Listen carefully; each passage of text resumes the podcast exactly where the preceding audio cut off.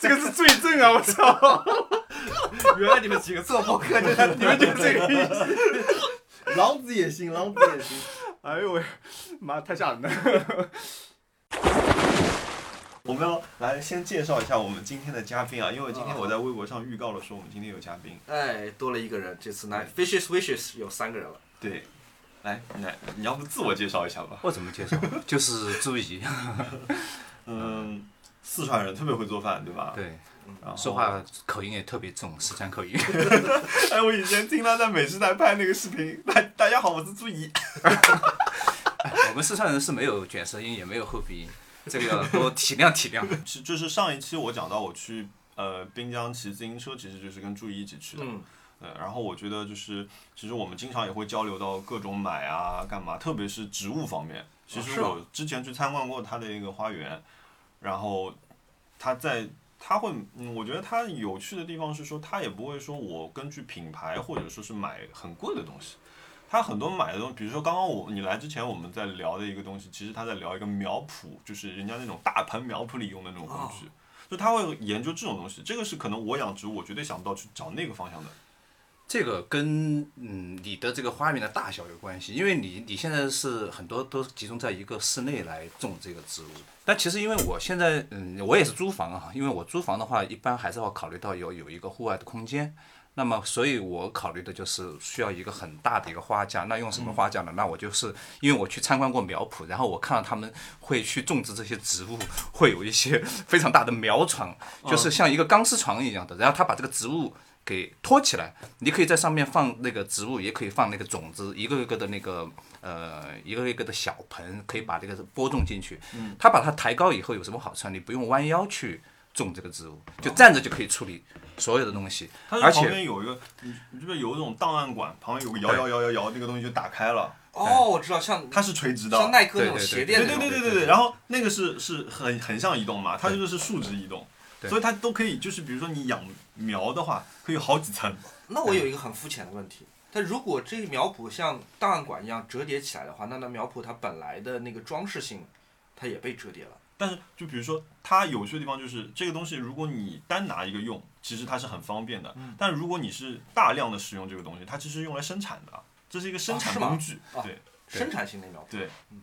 他把所有的呃植物放在这样一个苗床上面，它顶上可以挂自动的那个洒呃洒水浇水的这个系统，嗯它下面也有呃专门的一个排水的管。然后呢，它每一个苗床它都有一个像一个轮子一样的东西，可以可以你转啊转啊转，然后把这个苗床抬升或者说往下降。其实一般家里不太会用这个东西，用这像个我东阳台西就只开是始 对对对，你但你用的话，你会觉得哇特别有趣，有一个很专业的东西在你的这个空间里面，嗯，而且它其实并不贵，嗯嗯，像多多少钱？我对 呃，它 它不是不是按一个，它对它大概是按照一个呃一个呃一个平米或者一个单元来算，差不多一个平米就呃百多块钱吧，哦啊，是这吗？样对对对，你可以按照自己的买一得个大起啊小感觉来来定它制，是可以定制的。啊对定制，它不是一个工艺多好的东西，但是呢，它因为是那个叫做什么热镀锌啊，哦你放在户外，你你有风吹雨打，你不用去心疼它他。比我那个好，你知道，他刚刚在阳台上看我，他说：“哦，你这个宜家的架子，因为宜家的架子是钢镀锌嘛，嗯，就是还是有锈掉的风险的，你知道吧？他那个就完全没有这种风险的。也可能会有，但是呢不太，容易你因为受它的对它的，因为这个成本低，你暂时不用去考虑到这个问题。嗯而且它本来就是设定好，就是你你要在就是那种温室里面喷水的，就整个状态就是这样潮湿的环境下面使用的。对对对对啊对。像我我买那个架子，那个卖家跟我说，他说你这个千万不要洒水哦，洒水了马上要擦干净的哦。我说哎，你这个不是跟宜家就是一样的吗？他说对对对对，是一样的，但是就尽量不要洒水。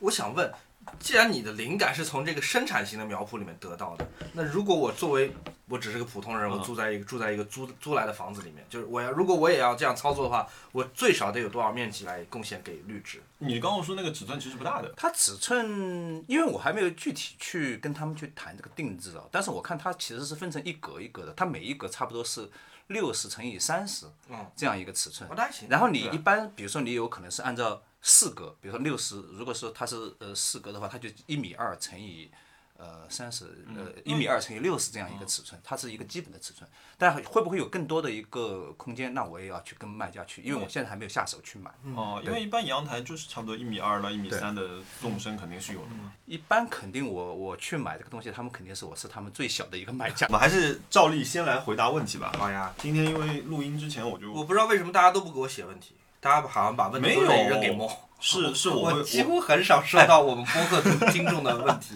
我一直会发微博，我说本台下午录音，欢迎提问，所以他他们会给我留言啊、嗯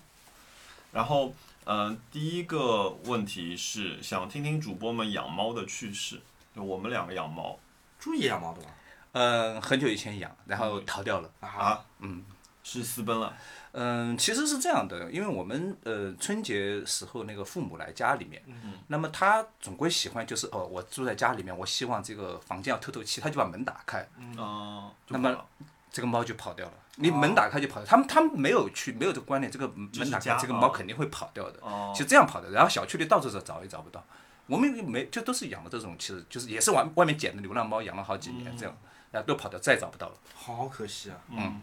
你呢？你猫最多，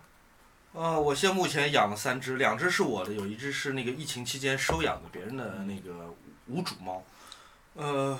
有什么趣事啊？我三只猫，小熊猫最对可，爱，三只猫，嗯我我觉得一样可爱，都是平均的可爱，但三只猫脾气不太一样。年纪最大的是浩浩，浩浩是我十多年前在北京捡到的，浩浩是黄的那只，对黄的大黄猫、嗯狸长毛猫狸。狸，不是那只狸猫，嗯，不是狸花它名种猫，它就是中华黄金猫，哦这种我发明的种类，因为我觉得我要把它跟其他的猫分隔开来。 我捡来的时候它很小，因为它捡来的时候就像鼠标一样大小，就这么就这么小。哦啊，那应该是两刚个月刚出来的。嗯对，所以我们起的名字叫浩浩，耗子嘛。哦然后我当时给 GQ 的创刊号第一期拍照片，然后我摄影包里面是装装了它。就我摄影包里面没有装照相机，装了装了猫，然后我嗯带着照相机我是戴在手上的，然后王老虎帮我拎着三脚架，我哦们把片子拍了。所以 GQ 创刊号工作人员里面还有浩浩，然后哦刚浩浩我们带回老媒上体海人来，了，对，养了十十多年吧。浩浩是个很粘人的猫，浩浩喜欢两只手抱住你的手，他喜欢把你两只手抱住你的手，然后把它抱把你的手抱在他的怀里。所以我我我觉得这招很聪明，很厉害，太厉害了。了，这是抱大腿。对对对，会会让人产生嗯那个怜爱之心。 但是小熊猫来了之后情况就不一样了，小熊猫真的是强宠第一名，它非嗯常非常知道怎么去争宠。哦，小熊猫自己研发出来一招，这是很多朋友以为我训练出来，其实不是，就是小熊猫拜会拜拜拜，就是你要给它吃零食的话，它会站起来，然后两个前爪就是但是它拜一脚拜短，它脚特别短，对嗯，而且小眼熊睛猫，大脚短，就我跟 Ryan 两个人都觉得小熊猫太像人了。嗯，等它吃饱喝足之后，它躺在地上，然后它翻你白眼，就它感感觉很像那种青春期的那种男孩儿，嗯，就他又需要你，他需要你给他钱，需要你给他零花钱，但他是同时又很反叛，他又看不起你，哦他觉得你什么都不懂，然后不太想理你，除非他需要钱的时候。啊，还有就是我们现在领养的一只，也不叫领养吧，其实是疫情期间有一只猫被关在了武夷路的一个沙县小吃的店里面。嗯。然后那个店主已经消失三个礼拜了，我们打了电话也打不通，嗯，打他大众点评上留的号码已经停止服务了，我还给他充了一百块钱话费，嗯，也打不通。然后我就决定把这只猫先救出来，因为看上去已经淹掉了，这只猫快、嗯快没什么精神了，所以半夜去把玻璃给砸了，嗯把猫救了出来。呃，我当时还觉得我可能会蹲进去蹲个三天什么的，后后来还好，对我留了那个字条，我说那个玻璃钱我会赔给你，嗯你的猫现在在我这儿，你打我的电话。但是到现在也没有联系我，就总之就这个店就完全消失了消。失了，哦，然后这只是一只虎斑的橘猫，是个女孩儿，哦，就是我来看，哦，对，是个它女其孩实儿，不太怕生的，不太怕生，非常非常亲人。嗯但是呢，它是不能让你抱的，它只能它来抱你，不能你抱它。嗯，嗯，非常独立的一个女性。然后来的时候非常瘦，现在已经吃了很多胖，差不多就那三你十一多。直给它们拆零食吃的嘛？呃，对，我一直给它们零食吃。然后小熊猫跟新来这只，新来这只还其实没有起正式的名字，我想叫它九九，软软不行，软软说他认识一个很讨厌的人，也叫九九，所以他不想用 很讨厌的那个九九的名字命名它。 总而言之，小熊猫和叫九九的这只猫， 呃，形成了一个短暂的恋爱关系，但现在它是处于一个松散的那种 marriage 哦 story 类型的，就是暧昧 Scarlett Johnson 嘛和哦 Adam Driver 影片里面后期的那种关系，啊，若即若离，会交谈，但不是那种非常亲热的交谈。 嗯，会开始产生宫斗了，对，有可宫能斗猫。嗯，这是我们家的三只猫。嗯，我我以前其实有两只猫，嗯然后其实最早养的一只叫马达，嗯其实我很多收快递名字还用的是这个。嗯然后马达为什么叫马达？因为我那个时候很想养猫，然后呢，所以就是我其实是很喜欢就是美短的，嗯但是后来就是因为妥协，就是因为要一起养嘛，所以后来买了一只就是说加菲，但是是虎斑的。嗯然后它刚来家里呢，你知道加菲猫小的时候眼睛大大的，然后鼻子小小的，就是看上去特别好看，特别精神嘛对。然后它那个时候我完全没有猫毛过敏，然后它就是在我我睡觉，它就在头上走来走去，然后咕咕咕，嗯，咕的声音特别大，所以叫它马达。怪不得。然后呃，但是后来就是慢慢慢慢养，就是越养越嗯胖，然后干嘛的？然后我突然一下子开始就是猫毛过敏了，特别是那个老二来了之后就变得更严重。嗯当时是当时买老二还有一个原因是马达一个人在阳台上面。每天看着外面，其实我也不知道他在看什么，然后他看上去那个背影就特别忧伤，你知道好吗？好好，然后啊哦你这么一有点说我都觉得忧伤。啊，有点寂寞。然后我想说，哎呀，你有点寂寞，那要不给你再找个玩具吧。嗯然后我又去宠物店了，然后那个时候就买老二。老二那个时候很小，其实当时有两只，然后他是让我们选，然后我就看老二头上有个爱心，就俯视它的时候，它头上是个爱心，现在变成假头套了。然后买了它，然后呃回来想给马达做玩具的，但是波 那天起名字也很有趣的，在车上，然后我想说，哎，给它叫什么名字呢？后来想说肚子饿了，那天就突然很想吃翠华的菠萝包，那就是叫它菠萝包吧。然后现在菠萝包三个字不方便，就简化成了菠萝啊啊、然后呃它现在呢，就是其实我小菠萝小的时候跟我关系非常不好。为什么？你知道我有这种莫名其妙的洁癖，就是也不是什么东西都干净，但是有一些地方特别讲究的那种。那那个时候他就在这个阳台上面，然后给它有一个笼子，因为很小嘛，然后里面放着猫砂，是开放式的猫砂盆。嗯，它每天晚上就给你往外倒，哇，一地全是，每天给你倒。哦小孩子嘛，嗯多包容一点。对，所以我你看我就没法养小孩嘛，真的啊，给你投我我靠，你有没有病啊？前两天啊可爱可爱可爱，后来呢你他妈想死啊，然后就这样子，就是一直关系不是太好，我经常拉出来弹鼻子，我有时候直接、哇，希望你不是认真的 人。认真弹鼻子，真的认真，因为又很很生很生气，因为我本来这里东西就多，嗯然后每次清理一下就花很花时间。呃，但是后来就是老二来了之后，我很明显的开始猫毛过敏，就嗯是我只要他们俩，我我坐在沙发上，他俩只要一过来啊，我就开始眼泪鼻涕打喷嚏。嗯然后后来呢，后来想说，那两个里面肯定要送掉一只，嗯那后来就想说，那把老大送走吧，因为老大脾气不好，嗯出去基本能活。嗯嗯，菠萝就基本就是个呆子嗯啊、所以就把菠萝留下来了。嗯，但是到这一阵子，我们两个人，我觉得这半年里面，我跟菠萝的关系变掉了。对，我觉得他现在很需要你，很黏你，对我也很需要他，而且他很老实，他你很多房间他都不敢进去。对他看到地毯他就不进去了。哇，好它聪明。啊平时是哦不叫的吗？好像很少听它他叫。很就只有我，如果比如说呃把它关阳台上，他会叫，对他会反抗，他比如就阳台门上尿尿，嗯，就是这样。挺好的，我喜欢这个。啊、我然后我们俩大概僵持了僵持了一个星期之后，我妥协了，我就把阳台的门打开了。嗯，但是我我也同时我就是把我的两扇房门关起来了。嗯，就是那大家划清界限，就是这外面这一片，你面积比我大，嗯都给你，但是里面这两间你不要去，因为 我还是会有一些过敏的症状。你们这个就是室友关系。对，然后嗯、呃就从一开始就想说，哎，反正你也没地方去，你只能跟着我了。然后疫情期间，你知道吗？朝夕相处。然后我疫情的那段时间，我是因为我卧室在装修，我就睡在了客厅里面，嗯然后他就睡在了那个阳台上面，他那个小隔间里面。嗯所以那个时候他在阳台上面他是不叫的。嗯。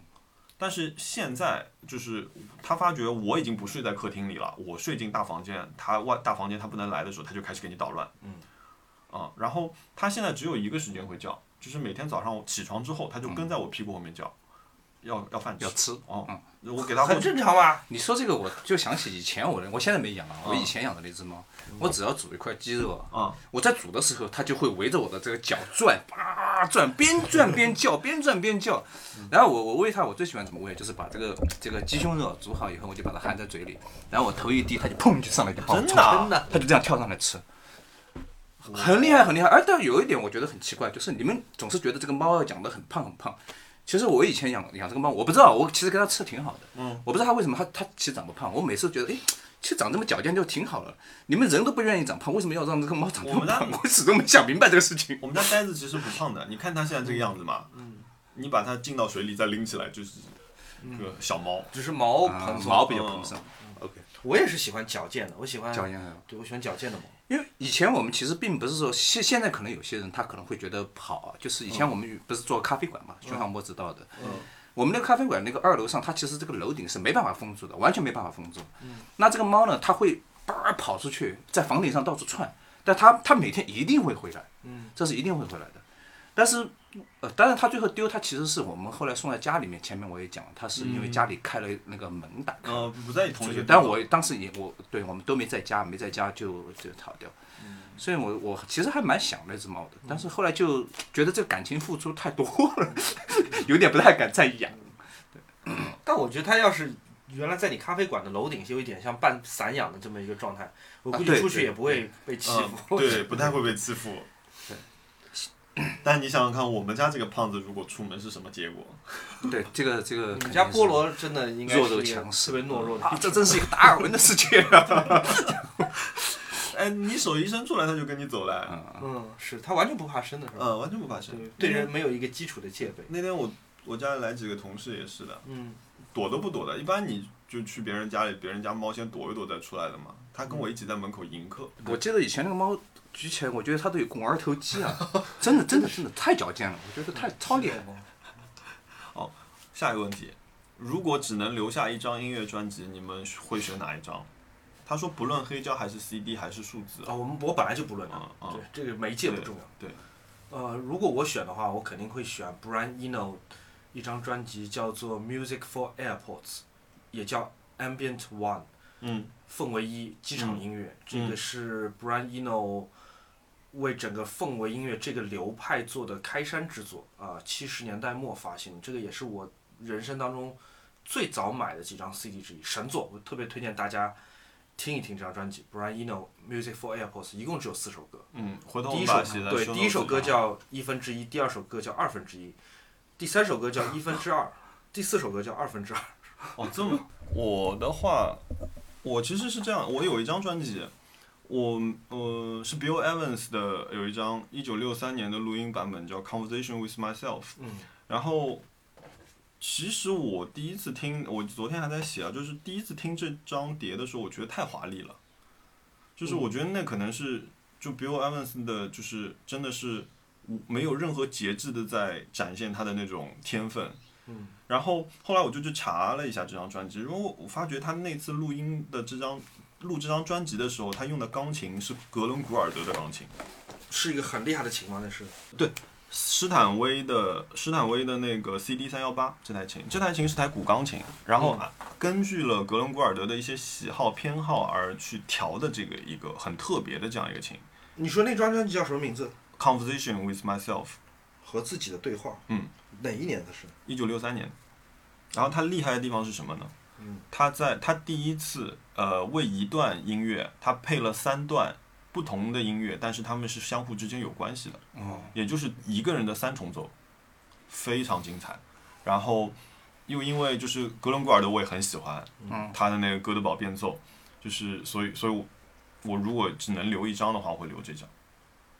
当然，其实我我手机听一下什么。就像动森，动声更八位音调吧。是挺华丽的。就是你你能听同时听到有三个音轨，极其复杂。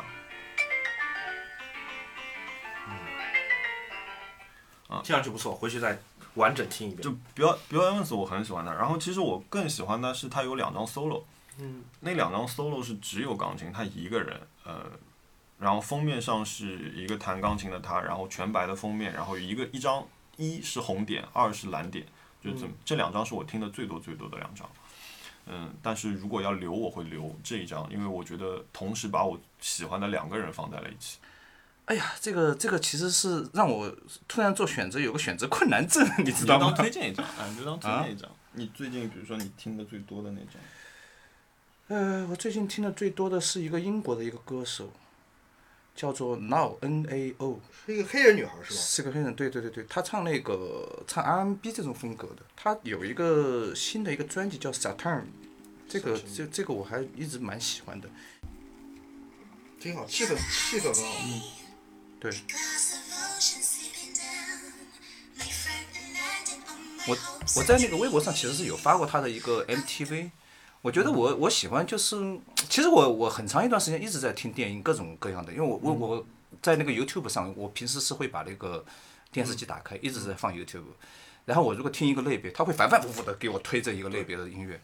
我听那个电音听了很多之后，突然之间我听到这个 R&B，我就随便听一听，然后他就推了一个这个啊，我觉得他的歌真的蛮好听的，嗯，然后我就把他的专辑巴拉巴拉的找出来听，听了他很多音乐，嗯，呃是这样。然后这个这个这个黑人妹子，我觉得我蛮喜欢她的风格，但是我一看她一些 MTV，让我觉得啊，从嗯，但可能这个这个感觉可能不一定准。我觉得像她以她这种外形，我觉得在中国几乎没有可能能成。她不是那种呃这种鲜肉，或者说是长得很俊美，但真的是。嗯，听她那首歌会让我很打动。然后我在搜国内的这个微信、微信、微博好像也没有收到更多的一些哦这资料。然后我觉得那是那个 MTV 也蛮打动我的，然后我就从 You YouTube 上我做了个搬运工，发到 我发到微博上，嗯反正我想有喜欢的人，他们会去喜欢去看一下。所以可能我觉得。某一个时期以内，我特别会喜欢某一个专辑。嗯突然要从一个整个一个时间让让我去挑，我觉得我好像没有这样一个选择题嗯那我明白在我身上。嗯，然后阿兹卡班的网上邻居问，会不会 会不会把购物当成一种奖励机制？呃，以及如何平衡自己的物欲，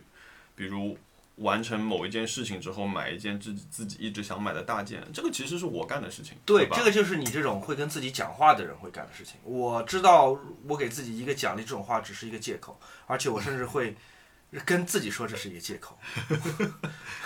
那只有你会认真的认为说，啊，我做了一个大的项目，我完成一个人生阶段，我走到了一个时光的里程碑下，所以我现在需要给自己买个东西纪没念有，或者我奖是励一我下是觉得说这是有一个十足的去抵消我的一个，嗯、怎么说也不是负罪感吧，一个一个怎么说我就是又乱花钱的这种，你知道吗？因为买东西一定有几率买失败的嘛，嗯，所以 我需要有这样一个时候，就是说你可以就是嗯没有任何负担的花掉这笔钱。但是你会奖励自己一个相对比较便宜的东西吗？你说啊，我真棒，more，你真棒，这个礼拜我奖励你一瓶一百九十九的红酒，一般九十九红酒红酒挺好的了，啊但是你会做这件事吗？那个一直在进行嘛。那你就会啊是跟自己说，哎呀，红酒也不要，直接打一百九十九给我吧。我选择红 酒。嗯那嗯，我最近其实正好是一个时间点啊，因为我搬了家，所以我买了非常非常多的东西。来，慢慢讲讲，是吧？ 展开来，因为因为讲，因为我跟我跟之前那个消费，其实以前我买过很多东西，但我对，因为我知道你一直就是因为我有很多设备的东西对，因为数码其实应该这样讲，他是有理工科背景的，啊、他以前我做过最早程序知道朱怡是她在 UPD 非常古老的时代曾经是一 个是一个 PDA 论坛的网站的站长 ，PDA 这个甚至在智能手机还没有被广泛应用之前，还没有被嗯发那明是之前很，早，对大家在用那种呃类似像 Palm 或者是那种这种设备，我就要嗯讲出来这些东西，我我们听众可能都不知道是什么。嗯，对对对，怕那个是二十年前的一个事情了。对，所以我我其实。我那个时候知道你，包括说上之前去你家里玩嘛，比如对说大投影啊，嗯然后对呃环绕式音箱啊那些东西，其实很多我都看他的，然后他会告诉我说，啊这个怎么，他会研究，你知道吗？嗯研我究知道嗯数据这种事情我是不懂的，但是他会研究，其实其实我我因为现在我以前买过很多东西，然后我我家里有一个房间就专门堆这些东 西，然后不不不是说就是就是你要你开嗯闲仓置嘛嘛，闲置不是不是说有那么多啊，嗯就是你会把它放放放在那个地方，嗯，然后你会发现其实你一年两年你不进去，好像你生活也没缺什么，所以我正好这一次这次搬家我就在想，我可能不并不需要那么多东西，嗯那我在买东西的时候，其实我也是有个想法，就是我其实是有点点。反消费主义，因为我我在那个搬家之前，我把那个那个 Fight Club 那个电影看了两遍，嗯 他我觉他得反那消个费那那那个是超级有极端的那那个片子，我很喜我欢。插一句啊，这个嗯反消费主义的人刚买了套家庭影院，这但年代但但我我会告诉你我买东西的一个原则，嗯因为我我是仔细思考了一下，我为什么会买一些东西和不为什么不不买一些东西，嗯我会把它分成可能我现在买东西啊，我会把它分成三个类别。嗯，第一个就是对呃这种呃，我想想看啊，就是这种身体啊，嗯，呃身体舒适有好处的。嗯，身体舒适有好处是什么？比如说按摩椅呃嗯床垫， ，OK，床垫这个这个是非常非常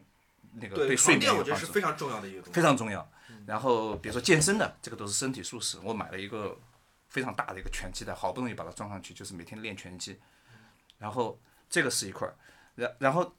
第二块呢就是娱乐，呃，叫做呃娱乐和享受。嗯，那娱乐和享受这一块就是，比如说呃影音设备，嗯，然后嗯、呃锅碗瓢盆这个东西就是生活必须的，要吃啊什么的，对吧？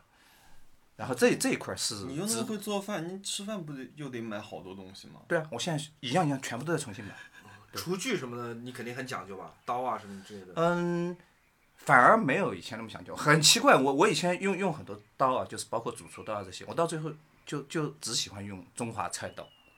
中华菜，真的，我就一把中华菜刀，然后一把厨房剪。嗯然后比如说我我如果要剁大骨头，嗯我可能在菜场里面让他们就帮我剁好。嗯我会我回回家以后我不太会自己剁，但是我一般就是如果比如说买一只鸡我要剁的话，我就用剪刀把它剪掉。哦，有很好很好的厨房间。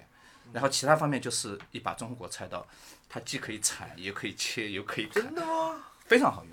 我极少用，包括我片鱼，嗯我也就就用中华刀一把刀做所有的事情，做所有哎的，事但情。是中华大菜刀就是能。他们不是说嘛，就是中国厨师去去外面就一把勺就全部就搞定对一了，把勺搞定所哎 有，嗯就就搞定。其实，哦那个大铁嗯，锅对我来讲，因为我并不需要它，好像我在厨房里要挂很多这种不同的刀，看上去好像很专业。对我没有这个，我因为我我哦一把刀，我完全能搞定这些事情，我就不会再买更多的嗯我东西。一直以为像你这样的好厨师都是特别讲究，就是一字摊开，从小号到大是吧号，指甲刀、哦刀大砍刀，对一应俱全那种。啊，其实我想这样子嗯做， 但是，但是我觉得，因为我我自己现在这个呃住的地方没有这么大的空间让我去这样奢侈，嗯所以说我对我来讲，可能就一把中华菜刀对我就已经够了，啊，这个是我觉得就是第二块，就是嗯呃呃基本的一个娱乐和这个享受吧、嗯这一块，哇，你分这么仔细啊没有没有没有，其实就三个方面，嗯第一个就是身体舒适的，第二个就是娱乐享受的，第三嗯个哦就是关于可能这个家里面比较美的一些东西，嗯，比如装饰说性的装饰啊、画啊、雕塑啊、花瓶，啊花瓶啊，就是类似于这种东西。那我现在这个花钱的这个优先顺序也是这样子的，身体舒适的是最愿意花钱的，然后娱乐娱乐影音就是能花钱的，你去可能要去稍微追求一下它的性价比，你你也要看，比如说你要做一个家庭影院，你要看你这个房间合不合适，然后关于美不美这个事情，这个东西呢，其实就是预算 可以调低，嗯对啊，对对对，因为因为有很多东西你你买过来，包括比如说有些呃不是说不好啊，就是嗯有些东西你可能喜呃彰显了自己的一个品味吧。嗯其实很多时候呃自己得到了一个满足感，其实也有很大程度也是要给别人要看到。嗯我我只是这么这么揣测啊，不不见得是大家都是这么想我啊。我们就是这个样啊，子。对对对对对对，然后可能是但。但是这个东西其实要买好，如果你到了一定程度，你想买好，真的是很贵很贵。那当然，对真的是一个真的是很贵花瓶很贵好几千，对吧？对所以说，所以说这个东西，我觉得就是呃呃，那个这个叫什么？呃点到为止就可以了。 然后在前面两项，我觉得我是蛮愿意花钱的，后面一项就是力所能及就可以了。嗯，这个大概是我现在花钱这几个方面。我来，我来跟着你讲讲，我们来讲讲床垫吧。嗯，因为我刚才讲到床垫，我觉得这件事情深有同感非常，而且很少有人，呃，会在讲床垫这件事情的时候觉得跟我观点很接近。就床垫真的太重要了，非常嗯你想想，你非常重要人生当中有差不多四分之一的时间是要在这个床垫上对度过的，对对这床垫你还不买好一些？对，呃，而且我觉得这个床垫好像现在还有那种，就是最新科技啊，就是比方说，如果你们是两个人睡一张床，嗯左边那个想睡的硬点，右边的睡的软点，现在对我听说还有定制服务，就可对以，有可以的嗯有左右可以定了。可以就我觉得这个很厉害，就是没有必要谁将就谁，大家都要在这个地方对过四分之一个人生，对，那对吧？那你床垫是等分吗？没有我，我和 Ryan 睡的床垫的喜好倒倒都是差不多。嗯我们现在用的是一个一个希腊的牌子，叫 Coco Mat，嗯它用的是呃天然的那种乳胶，嗯，还有那个椰子树的棕榈哦对对对，之类的东西，嗯，呃因为反正都很是后期地中海区域的那些植特产物啊。嗯然后做的一个床垫，那床垫蛮厉害，那床垫挺贵的，那床垫要一万块钱。嗯但我觉得那个是一个很好的一个投资，就是你买的时候你觉得肉痛一下，嗯，但你之后就是好多年你就非每里面用的弹簧是什么弹簧？它没有弹簧吧，就全部是全部是靠就是比如说哇硬的是嗯棕榈，它有好几软的层是乳胶，它嗯多层夹心，然后做成其实不我同的质感。我我知道那个，然后其实我用的那个是宜家的，嗯，但是是宜家最好的那个床对，垫。宜家最嗯贵的和最便宜的差距特别大。对，它其实也是的，上面是乳胶，嗯然后底下就是一层就是那个棕榈的，就是椰椰糠之类的东西。对对对对对，就是它是其实是为了让你达到一个透气。嗯然后我自己睡觉是喜欢偏硬的床，嗯所以我就不会再在上面垫东西了。那个床垫很好，那个床垫我记得我当时去买的时候好像是五千块钱，嗯然后买完第二个星期它就涨了一千块钱。啊，真的哇，那赚到了。嗯，它就是它好像是那个时候搞活动便宜了一下，后悔只买了一个。我真的觉得床垫是一个非常非常重要，但大部分人，嗯，可能没有这么在乎，或者在花钱的时候容嗯易犹豫的一个商品，因为看起来好像就是方方正正一块儿，对吧？嗯？对没的，什么大的区别，但是一千块钱跟五千块钱，你在还之后的有几年，你就会体察出来对。它们的区别在你哪。每天早上起床的时候，对，是的，它的这个弹簧啊，其实是非常重要的。我到最后还是选择弹簧床你垫。还喜欢弹簧弹簧？它里面，嗯、首先你这个弹簧是要那种袋装弹簧，它不是我们以前带看状到的弹簧它是套带的。哦，然后哦它每一个袋装弹簧，它里面的那个钢丝啊，嗯它的这个我不知道叫什么属性，弹性是不一样的。它有一个应该是有一个标号，嗯然后这个好一点的这个床垫，它是分区，嗯比如说你的腰、你的臀部、你的小腿嗯和支你撑的不一样背，它这个支撑力是不一样的。它这个呃好一点，它就叫做什么？叫做呃七区弹簧，就是有分了把整个床垫分了七个区。当然，如果你是双人床垫的话，嗯你每个人的这个七个区，它其实都是可以。它这个好处是什么呢？哦好处就是你旁边一个人在翻身的时候，他其实对旁边的这个弹簧是没有任何影响的。他甚至他他知道你是在翻身，但是他的你翻身这个动作对他这个弹簧没影响，也就是说，其实影响呃对方的这个睡眠是很小很小。听上去像汽车工业里面的那呃，种这个技这个术是个很好的一个技术。那么在这个弹簧上面，然后再去套这个记忆棉，嗯，这个这个是我个人认为，我因为我研究了也蛮长时间，我我不管品牌，我只看它这个里面到底是用的是什么技术。那我我自己最后就也是根据我我的这个理念去找哪一个床垫好。 其实国内也有一些人他们在组装这些弹簧。以前我看到有人在这个这个知乎里面啊，他就是宣传我我可以帮你去定制，你要怎么样子去分区，不同的区它这个弹簧要有多好的这个标号。我我以前是买了这样一个一个，但我我后来觉得这个东西其实你睡起来确实是非常舒服的。呃，后来我我现在搬家以后，我在想，其实我可以去试一下宜家的，当然这个不是做广告，我是确确确实实我去躺，但你穿着衣服躺，我不可能脱了躺在上面。 呃，我我后来觉得还是我就买了一个呃袋装的弹簧，仍然是袋装弹簧加记忆棉，它只是不分区。我我选了一个比较硬的这种弹簧，我觉得很好，嗯，足够了。对我来讲，我我觉得跟之前我买的这个所谓的这个七区弹簧，呃，差别不是那么大，因为背上的这个神经其实并没有那么强烈的一个感受，但它其实对人提供的支撑对哦不错了。有记忆棉其实是个很很重要的一嗯对，个东其实西。支撑蛮重要的，要对让你腰啊什么不要太累。嗯我我很明显的，因为我的腰椎其实有一段时间是非常不好，嗯、就是有一块肌肉是有有劳损啊。嗯。那我大概是睡这个床垫，呃，睡了呃，真的是差不多六六到八个月，具体的时间，因为这个好起来是有点模糊，然嗯后再加上一个那个椅子，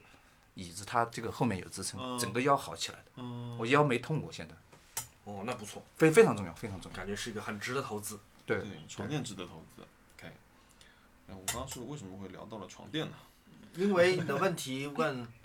奖励大件。 啊，对，奖励大件， OK，还有下一跑个去问跑得题远 是，下一个问题叫呃一口许愿景，他问呃胶片相机的推荐，就是不要价格太贵的。价格不要太贵，这这个因人而异啊。有的人觉得嗯五万块钱就算不要太贵，嗯有人就一比千如说。徐那浩我就墨放放一个 比较低的一个标准啊。如果你想开始，呃，用胶卷来开始拍照，但是呢，你并不想要太手动的功能，嗯你只是觉得想体验一下胶卷这个整质个感嗯过程，对，以及它色彩什么的。那也许可以从傻瓜机开始。那傻瓜机当中比较入门的有一款叫做理光 R 一，哦，这是一个没有炒起来的全自动的傻瓜机，而且体积很小。R 一的市场价当然只有二手，没有新的。R 一的市场价应该是在八百到一千左右，嗯，这个入门价格其实很好。嗯对对，很嗯很很值的一个机器，二十八毫米、二点八还是三点五的光圈，总而言之还是不错的一个全自动的相机。嗯那如果你想玩一玩手动功能，你可以试一试。呃，柯尼卡有一个相机叫做 Hexa AF，也也叫做巧巧思思 A 巧思 AF，我有一个，呃，那是个很好的机器，它搭载的是一个三十五毫米二点零的超大光圈镜头，不是超大光圈啊，挺大的。呃，但机器有一点贵，现在四千块，不知道，我好久没有哪一关心台这个价格。三四巧千块思钱，巧巧思思巧 AF 思，呃，肯定三千多了。三千多，对，巧思 AF 好像是那个静音后面的那个机器吧？我看一下巧思，黑巧思，呃，它都我叫看 AF，就银的、白的，什么都有，它有些颜色三四千块差钱吧，得还就是蛮具多体的哪个颜色更贵我忘了，但那大家还是自己可以上二手网站搜一下。但是巧思是一个全自动，但同时又是更严肃的一个嗯创作的工具，它不是提供给仅仅是入门者，它哇哦对于很很专注的拍摄者来说，也是个很棒的一个拍摄工具。那再往上面，米娜桑巧思已经四五千了，四五千了吗？嗯没对有，但相比而言没有涨得那么厉对害吧，我有对个吧这个没有像康泰时 T 三涨那么夸张，嗯，四五千还是个合理价钱，毕竟那个三十五二点零的是个很好的镜我头。还有一台月光机，哦，月光 机好老， 这好老的一个 好机器， 真很早很这早。真的是夸张。还有什么胶卷相机我能推荐的？我觉得胶片单反我推荐，我胶片单反我非常非常推荐尼康的一个叫做 FM2 FM 三 A。嗯，哦，这个 FM 三 A 它是既可以当手动相机用，也可以当自动测光的相机用的，而且那个机身非常小巧，而且它的设计非常的古典。那个机器好像也不贵，嗯，不不几千块钱吧。你可以买很便宜的尼康的手动镜头来搭配来它。搭，嗯，对，像尼康的五五一点二这种超大光圈的标头，好像才卖两三千块钱。所以你买一个 FM 三 A 这个机身，再加一个这样一个手动头，加一起也就花个五千块钱吧。而且应该有转接环，还可以接很多不同的镜头。嗯，对，但是我是觉得这类机器你只要一个镜头就够了，你不要宠坏自己，给自己买很多镜头，嗯有时候然后就不知道带该你哪带个出去玩玩儿，你都不知道应该带哪个镜头，对最后反而耽误了你拍摄。一个相机机身，一个镜头，我觉得这是一个最好的一个搭配。我推荐的话，其实其实我自己用过的那个不多，TC 杠一用过，然后 T 二用过，但这两台都现在挺贵的。嗯。其实有一台，因为很多人其实会觉得，就我们其实碰到最多的问题就是你拍了一张照片发在网上，人人家问你什么机器，对吧？你这个哦你应该被问了无数 次所以。我很 piss off，如果别人问这个问题， 对，但我还一般会很 nice 的 回答。对，就我觉得说，很多人可能觉得说我有这台机器，我也能拍这个照片，嗯但是我会推荐二三常用的一台相机，呃，Olympus 的 Mu Two。哦，然后我觉得那台相机其实挺好的，各方面也挺方便的，米携叔带也长方得也便。挺厉害的， U two 现在没有一千一千出头吧，两千不到吧，哦那还行嗯，然后还行然后我觉得就是说，那如果你嗯想看成片，就是找二三的照片看一看，然后那个他你看他也能拍成这样子，出了那么多影集嗯了，所以这台机器你一定是能够做出很好的创作的，而且这个价入入米门叔价格防我觉水得这件还不错。嗯事情是挺好的，就是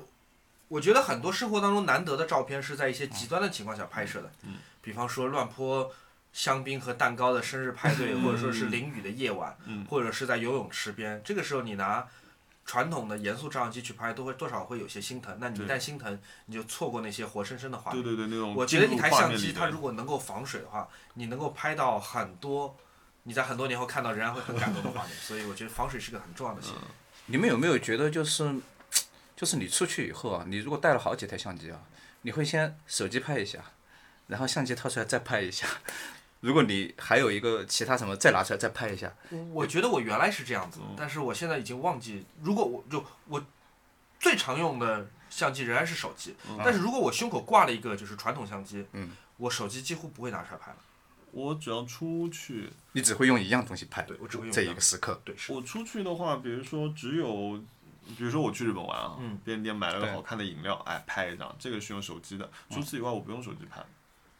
嗯，这个我倒没有特别分，我并没有并没有说这个题材比较廉价，所以我们廉价并嗯的不东西是拍。，其实是因为就是这个，我只是单纯想记录，然后我觉得这个哦瓶子，OK 很好看。啊，我明白，只是想发给朋友。那那对那对用对手机是方便的。对，手机很方便，但是平时我就跟你一样的，就是我我是这样子，我口袋里以前我是口袋里揣着 T 二、嗯胸口挂着那个徕卡呃徕卡，徕卡只拍黑白的，嗯，T 二就是彩彩色的那个两百斤，随便按，嗯就我我觉得我就够了。所以不太会那个，就是手机拍一下，相机再拍一下，然后手机再滋再拍一个。 不会，不我会现在应该不会做这种事情了。嗯， OK，哦，我觉得有很多东西你们你太们多你余们真的了是太专业了，我有时候会这 样。不是专业我我觉得只是因为正好手里，说实话，我手里拿着什么，我拿什么。 啊，而且有时候有点懒，我就觉得说，哎，我我我，比如说就比如说很简单一个画面啊，如果我们现在有一个夕阳，它即将就是没入地平线了，特别漂亮，对吗？这个时候你怎么办？我手上有什么就拍什么，然后剩下的时间我就想看着它落下去。但是如果我拿一圈设备全拍了一遍之后，再看夕阳已经不见了，就是我是另外一个问题啊，我是另外一个想法。比方说，我拍到了一个，我见到了一个很很难得的、很不可思议的场景，很值得拍摄下来。那如果我用一个很严肃的、很传统的相机拍完之后，我再用手机拍，那我在想，那我要不要现在就分享出去？嗯，如果我现在就要分享出去，那肯定是用手机拍那张照片嘛，对不对？因为胶卷可能还等两个礼拜才能冲出来。那这个时候我就在 想，如果我现在就把这张照片已经分享出去了，那我两个礼拜之后得到那张照片意义何在？所以我觉得啊，我还要 save the best for the last，我要把好东西留到最后来发，所以说，其实先其实藏一藏。其实不同的这个摄影设备，它给你带来的功能的需求其实是不一样的。是的，所以说你不会把它，你如果产生了，哦，我既要分享社交媒体，哦，我又要表达它，可能我满足我的一个艺术的一个，或者说我一个作为一个摄影的爱好，我要作为一个留存这个画面。 OK，最后一个问题， 最后一个问题，嗯、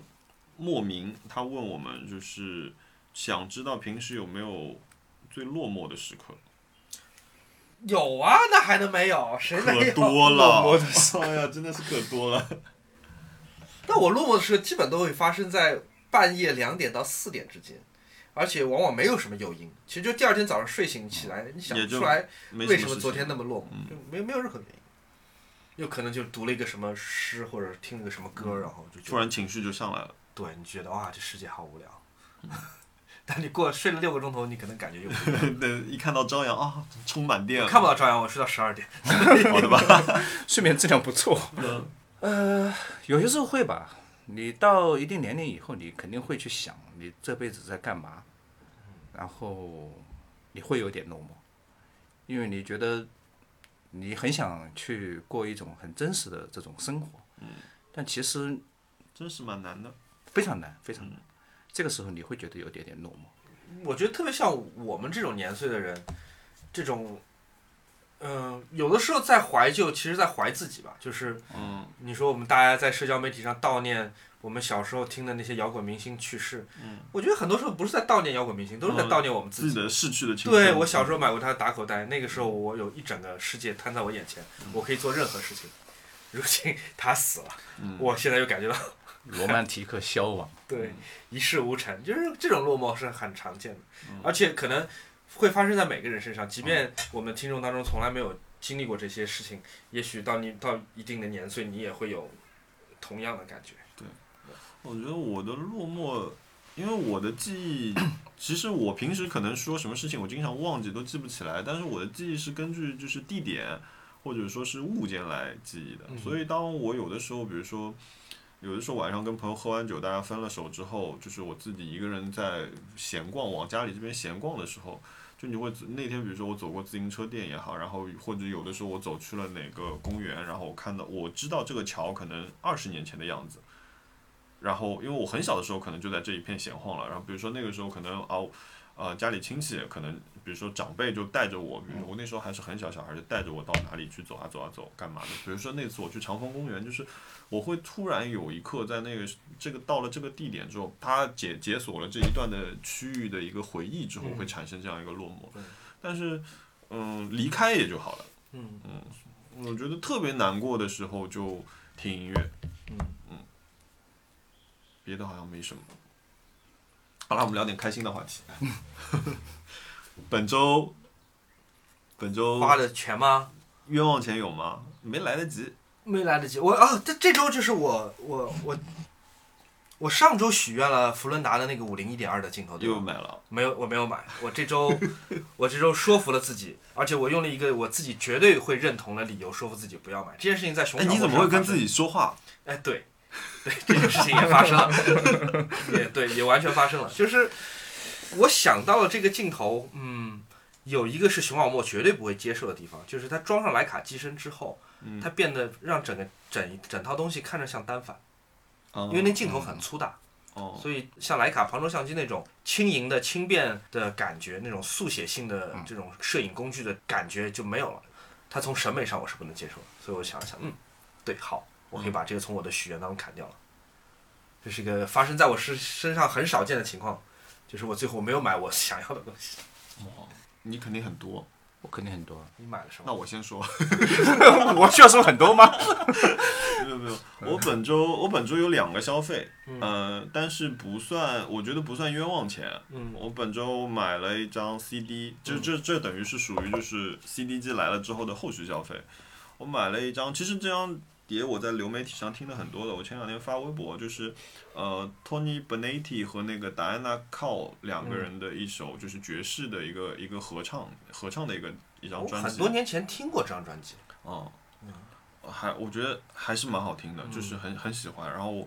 呃，对，然后完了之后，我还买了一个东西，就在今天穿在身上的这套连体工装服 像是这种飞行员的连体衣服，是不是？对，因为我想，就是有的时候，其实原来的想法，我原来想在这里说画画的，但是我就想说买一套连体衣，然后弄了脏不拉几的，其实我也觉得挺好的。嗯嗯，然后今天呢，其实早上衣服刚到，然后我就屁颠屁颠穿去我妈那边。今天母亲节嘛，我就拍我老妈马屁了。然后拍我老妈马屁，同时让我爸帮我把裤管改短了一点，所以又穿回来了。对，这就是我本周两个消费。你来吧。啊、我消费有点多，但是我我捡一个相对吧，就是我买的比较觉得很花钱的一个东西，就是我自己新建的一套家庭影院吧。就是它也不是一个特别大的一个投资，因为我之前其实，嗯、先说花多少钱嗯你到我家里看过的啊，我我我其实是一套那个，嗯、激光投影加那个 BOSS 的 Lifestyle 六五零，嗯但那那套在一个比较大的空间里听起来是蛮爽的，那个时候你有那个放到上次来看是放到多少寸？一百三十寸？一百五十寸， 150寸 对，好壮观啊了，非常很非常舒服，嗯而且你知道非常他非那常间壮他之前住的那个房子是很空旷的嗯，然后你真的就除了地上没有地毯以外，就是一个私人影院。然后基本上它听起来跟跟就是看观感啊，这真的有点点像是在影院里面，但它的一个其实 BOSS 有一个很大的缺点，它它不支持那个杜比的 Atmos。那我我现在新的一个地方，因为是一个比较小的地方，那我可能要有一个新的一个想法。其实其实讲这些东西，它它其实那个预算并不是那么高。像我之前的那个投那个激光投影加上那个嗯 BOSS 的六五零这一套，大概五万块钱都不到。那我现在新的这个这个预算呃只有两万多吧，就也，但它现在这个变成了一个什么呢？就是我也是用一个呃四 K 的一个投影，然后我这次买的是一个风米的，然后再加上一个是投影仪是吗？投嗯影激光投影，也是投到一百五十寸，因为我我租房子的时候特别看有一堵墙非常非常大，嗯然后再加上一个 Sony 的那个 ST 五千，但是哦我说的我回对回声对，棒嗯它是一个 sound bar 很长的一条，因为我不太确定它的一个声音效果。嗯我是特地去那个索尼的那个淮海路那个旗舰嗯店，我要一定要我要听一个现场的感觉，因为我为什么买这个呢？它其实是针对一个很小的一个房间来使用。那么，呃，还有它它的这个设计是让我呃非常费解的一个地方，它就是呃这个呃 Atmos 它其实是有一个叫做七点一点二，就一是呃七就是嗯七个人声道嗯嗯对，七个声道。然后一呢就是指那个重低音，然后那个二呢其实是指它头顶上还有两个声道下来，就是你听的这个音乐啊，也这个音场其实应该有空中的部分。那它这么一个 sound bar 怎么解决呢？因为它 sound bar 的两端啊，它有两个喇叭是朝天花板上的，哦，反射过来，对，它不是朝，不是面对你的。然后它最最搞的是，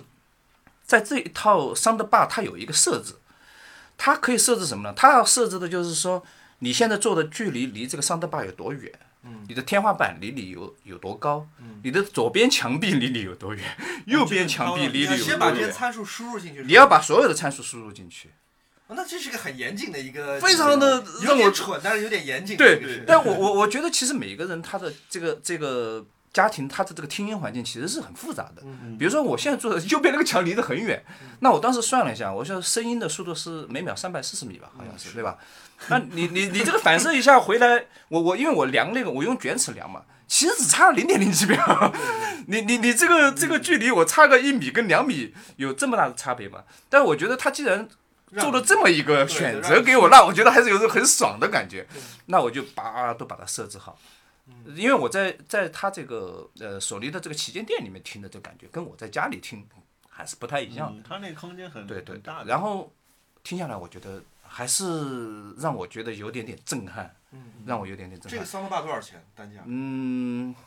就它的是官方报价是一万三千多，但他我去店头，他跟我讲什么搞活动， 一万块钱以内，但实际上淘宝上有更便宜的，是吗？一搜就有，我有嗯大点概种草 了，啊什么？我有点种草了你。先去他家试试吧。 我我因为觉得你你可以去我那边听一下，嗯，然后他最让我震惊的就是我，因为我你你要考虑到叫索尼什么选？索尼桑德棒。上它的是吧。 I wanted tomorrow， ST 五千，ST 五千。然后它其实相当于是你的一个 AV 功放，你可以把你所有的这个呃呃 HDMI 接口的都接进去，它是 HDMI。呃，是一个增强的一个一个一个接口，其中有一个口是带 AR 是 EARC 这个功能。然后我现在最最最最最开心的就是说，我把那个苹果的那个 Apple TV 4K 的那个盒子，跟索尼就是苹果跟索尼我我喜欢的两个品牌合体了。哎，我哇们真的要操这两家收税吗？我我们不停的提到索尼和宜家，我们就每期提索尼跟宜家。 OK 还有苹果，等等，那个那个那个什么，我因为因为因为我我自己看 Netflix 跟那个那个亚马逊那个 Prime Video 比较多嘛，嗯，它上面 4K 和那个 Atmos 的片源非常多，我我哦，你因那为天跟我说，就是对这对对两我个就结想合起来之后，我靠，然后我把它调到 4K HDR，然后色度是四比二比二，哎，你那天说只有在只有你的设备达到条件之后，它才会出的那个选项。对，你你的带宽和你的设备不能达到这个满足它的要求，Netflix 的 4K 的选项是不会自动出现的。只有你所有的硬件，包括你的带宽达到要求，它这个才会出现。所以说我当时我看到这个 4K。4K，然后 Atmos 这几个选项全部在上面亮起，我心情非常激动。然后我在我第一次投一百五十寸，然后呃，因因为你要用那个那个苹果的 Apple TV 的那个 4K 盒子，它可以去测试的，嗯测试你的 HDMI 的那个那个那个速度，然后它测试出来我可以用四比二比二，因为真的吗嗯呃，很多是只能用四比二比零，因为零和二这个差别是很大的，它颜色对差好是几你倍肉眼可以看到的差别，不是一点点的。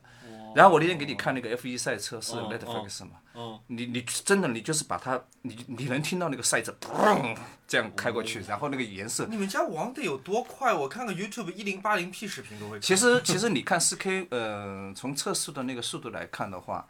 每秒钟大概在四五十兆是够的，哦够的。那为什么我们家就看 YouTube 一零八零 P 都是卡呀？你是不是连 1080p 怎么会卡我从来不卡设备太多呢啊，真的吗？我从来不看人跟人差别。但是但是有有有一点，这个是让我觉得现在非常糟糕的，就是。呃，其实 YouTube 上还有很多四 K 和八甚至八 K 的对对，有嗯甚至六十帧、一百二十帧的都有。但是你你在 Apple TV 这个盒子上你是看不了的，你最多只能到幺零八零，因为它的这个编码是 VP V 呃 VP 九还是 V 什么，它有个它自己的一个编码，但是苹果它现在不支持，不支持你你只能看到幺零八零。但我我我感受是你如果拿四 K 的这个片源你来看的话，你感受仍然是不一样，它仍然是让你觉得它的清晰和画面的颜色好很多。你可以去那我来看一下，好，我有点有点点震撼，真的有点点震撼。我们下次去他家里录一个下半集。我看这个桑德而且长得很好看。哪一个？你买对的就这个东西就这个长东西长得很好看。 就是这个东西干。干净净的。然后它哎它还有一个就是它上面有指示灯，但我觉得可能比较好一点，都可以就是你你在操作的时候，你可以让这个指示灯关掉，也就是说屏幕亮起的时候，它上面所有指示灯都是暗的。嗯不会影响你画面。然后你只要按任何一个按键，它那个指示灯就会亮起来。它是一个液晶的一个点阵显示，你可以调整音场，它是3 D 的，或者说是专门用用在你的这种 game 里面，或者说你只是听这种呃新闻频道，你只需要人声比较很清晰，或者说你只是晚上听，你你可以那个呃让这个语音更强一点，但是重低音更低一点，它可以有好几个声场来给你选择。呃，它还有一个叫做什么？当时在我叫们做卧室里是叫非常做合适对的，嗯它叫做什么 clear audio，就是、就是说你你如果放一些清晰度不是很高的，它所谓的有一种增强技术，哦让这个插针音质相当更于好。声音的插对针对对对对。然后我现在就是听那种流媒体的那种，有些时候当背景音乐听，我就会把这个听点开。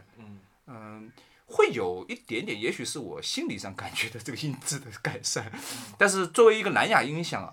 你平时用这个这个它这个 Clear Audio，或者说你把这个3 D 打开的时候是完全不一样的。3 D，因为我我吃饭的地方离这个 Sound Bar 其实有点距离，但是3 D 打开，我觉得整个那个屋子里边好像有个有个人在唱歌， 有这样，它它的声场我觉得做的是非常非常棒的。你你要知道，就是这个 ST，我买的这个 ST 五千是它的旗舰型号，嗯它的后面一个型号叫做呃叫做 Z 九 R 吧，我不知道我有没有记你错说啊那。电视机是吗？不不不，上的吧，它上的吧有有有入门型号，有中档型到号。九二估计又是高档了那个，不不不不，这个 ST 五千是最哦高是档最的，高嘛？哦，它后面的几个档就两千多、五千多都有。嗯，我觉得差别是非常大的。嗯，那首先有些它不是有往往顶上的这种，听众朋友们，徐望墨现在已经打开了淘宝，淘宝搜，因为这个喇叭它不需要你布线了，嗯，它完全是利用这个天花板和墙壁的一个反射，它不是说哦你这儿要一个音响，那儿要一个音响哦，放好几个，对对对，它可能没有那么精确，但是毕竟它也是得到杜比认证的一个东西对，。而且在家里，对，你可以去调这个距离，我就这样调着玩，看它这个反射过来。虽然我我经过我的计算，我认为没有那么大的一个，但是它让我嗯心里很满就是足，种我可以很去很调日整本式的精确，对，它可以让我去调整左边墙壁、右边墙壁，让我觉得蛮爽的。虽然我不觉得它这个有这多么大的复杂的、也复杂的一个听音环境有那么强的一个功能啊， 这个是我我现在呃，这这都让我特别满意的一个东西。 哦，我来说说我另外一个最让我头疼的事儿吧，因为就是 Ryan 马上过生日了，然后这件事情把我搞得压力很大，因为之前几年我送他生日礼物真的是太棒了，我就为自己鼓掌。 前年我送的是呃一块儿呃掉在莫桑比克的陨石，就我送了他一颗星星，那块陨石它其实不是陨石，是哇云铁。靠是一整块非常大的云铁，因为云铁在国际拍卖市场上都是按克买的，我送它是一个拳头这么大的，它已经被切削的方方正正的，所以它的六面全部是金属拉丝，嗯，就是是哇铁镍合金的金属拉丝，然后里面还有那个融化的石头硅质形成的橄榄石，橄榄石镶嵌在这个铁镍合金的非常漂亮这个东西，然后它有点像那种什么复仇者联盟里面的道具，就看上去既科幻感又很外星感。这是我前年送他的，是一个一颗星星。呃，去年是他正好二十五岁生日，我送了他一块很罕见的劳力士的表。那个劳力士的表是五十年代一个加拿大公司朝劳力士定制的，它表盘上呢不是正常的，就是一二三四到十二的数字，嗯他们上面写的是四分之一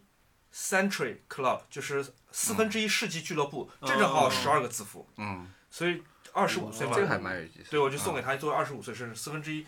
这个世纪俱好乐部。用哇，你这心心的思太啊细那腻这个了就给吧我给我压力很 大，就这是狗粮吃的呢，嗯嗯今年送什么？二十六岁好像没有人会在二表盘上写个什么跟二十六相关的东西。嗯我想了很多啊，我我因为我知道他不会听这个播客，所以我觉得可真以跟的啊大家跟大家分享。怪不得他说友情转发，我嗯，送什么呢？就是我想嗯早期的不是他喜欢马吉拉对吧？早期的马吉拉的东西我我也不知道买什么，有可能买了，而且都很多马吉拉好的东西都是女装，买了也不会用。送个嗯，我想要不就是用我看到就是有些金店会做那种。纯金的字母嘛，就小挂坠什么，你可以买两个字母组成一个项链。嗯我想要不要我就买一堆字母，然后给它组成一行诗，然后拼在那个画框里面。嗯，然后我就找了找，我找了那个 Jenny Hostler 一个很我很喜欢的艺术家提句，嗯好像数了数有差不多四五十个字，嗯，每个字要五百块钱，就好像有点哦，有点太贵了。呃，而且我不确定我自己手工好不好，就我把这些字呃母能粘不在能一个贴画框里面，到时候全掉下来就也很傻，而且家里也没有地方挂。经不好念，送他一个数码产品好像太容易消亡了。太对太容易消亡，而且就是去年送了这么有意义的一个东西，对吧？劳力士啊，朋友们。这今嗯感年觉送我送我 AirPods Pro，好像有点这轻没有感情青上黄不升接的的感觉觉。对对 对，我我的感觉，你再过多少年，你可以把所有送的东西做成一个博物馆，对放起来陈列但。，啊，我现在就头每很，样都这真么的啊，我现在真的头很疼，我不不知道不知道不知道送什么。这个是我最近在在想的。我今天早上在床上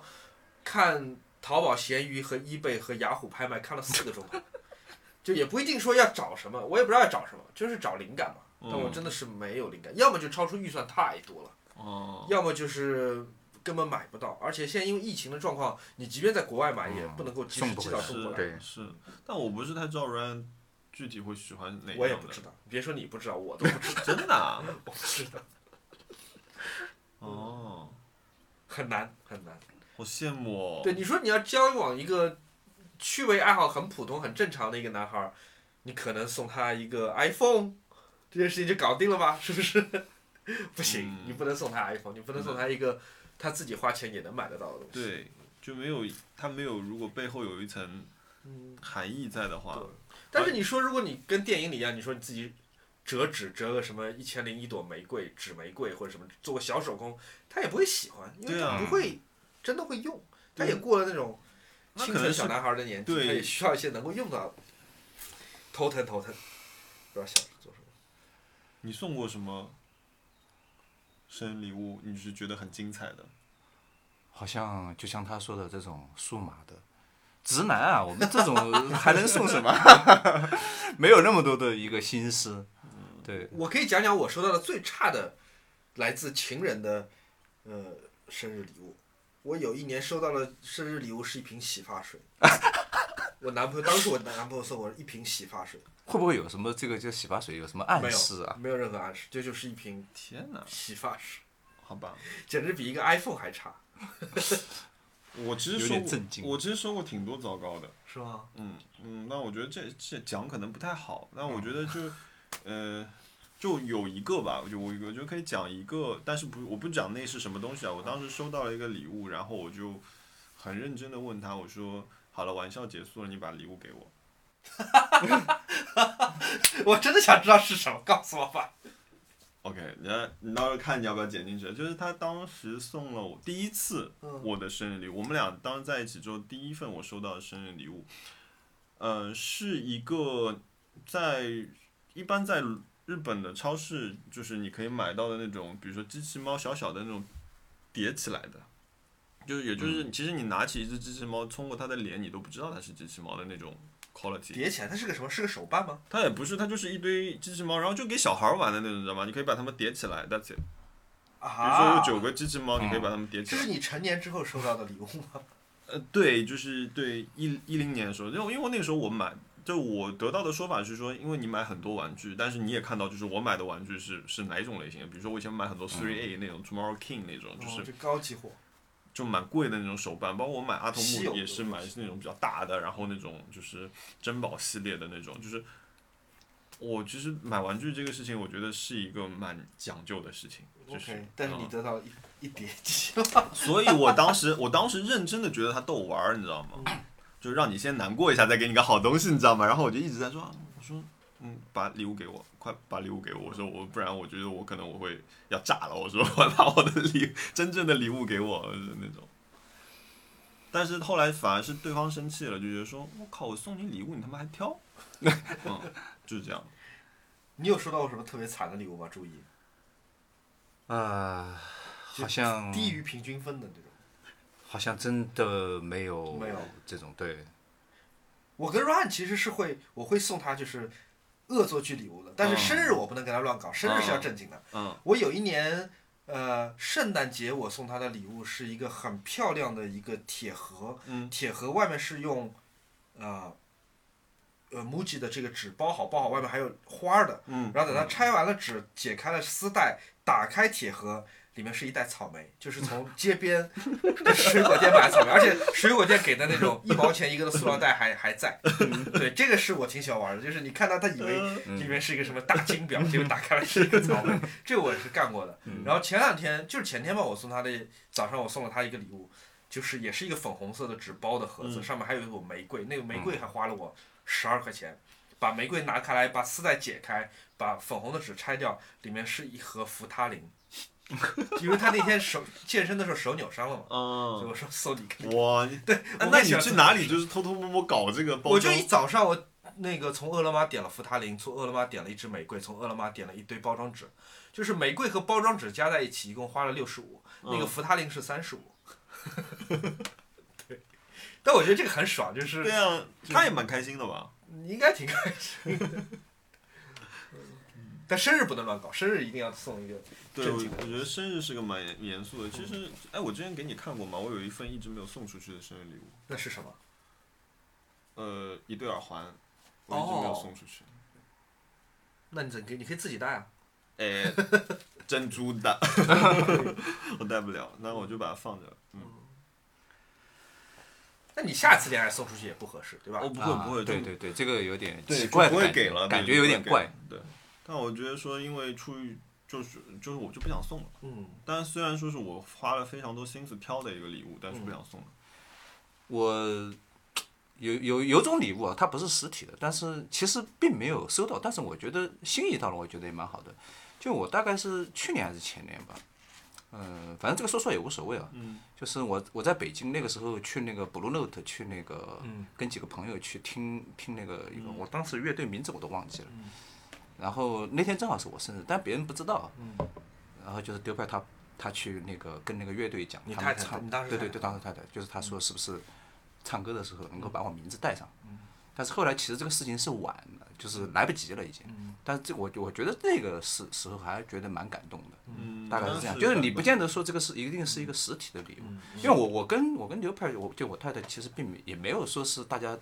头破血流，嗯就还是还是还是就是还是可以正常交谈，嗯吃吃饭什么的也没关系啊，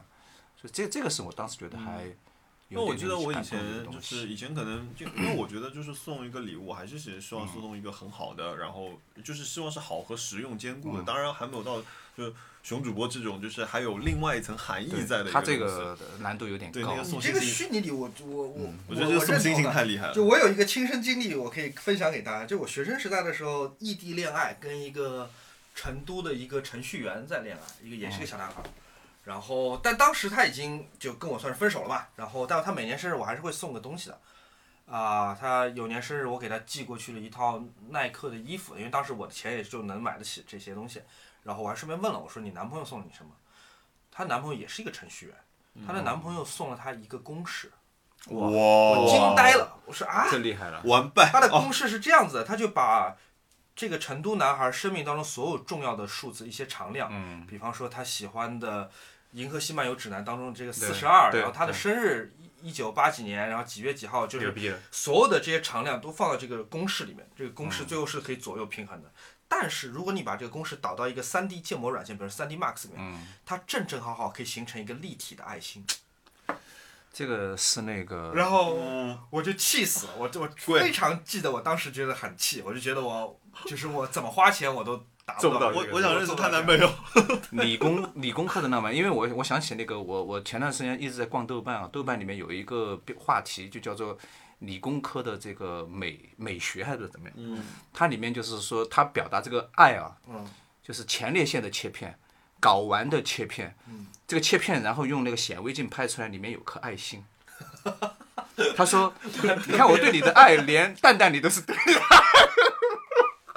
你们可以去看那个帖子还在。哦，我当时觉得好震惊啊！一个显微镜拍的切片，然后是旁边是那个哦哇圆好绝组织的一个图。样我希望他没有把自己蛋蛋切片。嗯作为艺术生，我觉得我以前特别没钱的时候，我我会我会给对方画画，哦嗯，我会画一张属于就 One Piece 只有他有的，啊，你看这些这个我厉都害做不厉到，害我既不会画画，我也不会做 公式。嗯，但我来是给你别会人找做星星啊，嗯，对，但我现在有点黔驴技穷，我还我还能怎么办呢？我去月亮上买一块地，然后把那个证书给他嘛，这件事情好像也有点骗。就总而言之，就是我有点黔驴技穷了啊，怎么办？即便我今年我可以安然上岸，就送了一个还不错的明年礼物怎么办明年怎么办呢？对啊对啊，你到二十九岁的时候，二十九岁可是个质数哦。到质数那一年，你什么公式什么都不行了。如果你把这个当做一个一定是一个实体，那那那是有点点嗯，但我我我觉得我就做不到，就是虚拟虚拟的，它可能是个经历，可能是一个不一样的一个体验。嗯，哎，之前有粉丝留言想听你念诗，你有想过要念一段东西给他们？啊，就很容易把播客后半部分气氛变冷。我单独录吧，单独录吧。哦嗯，期待你今年的礼物哦，是几所月以，啊？所以对，呃，我现在没什么许愿，我的许愿就尽快找到这个解决方案，因为时间 tick tock tick tock，还有一个月，时间？还有一个月。哦，哦，那啊，蛮你紧们张还有什么许愿呢？我自从自从就跟你情况有点像，我自从 BL 这这台 CD 机到了之后，无欲无求对哇，哇，平静，就是许久未有得到的这种 PC 平嘛静。我我到底想要什么呢？然后打开购物车使劲翻，没有了呀，我都不想要。然后我是我就我只是三颗植物到门，就注意来的时候就说你门完了口怎么那么多纸箱嘛？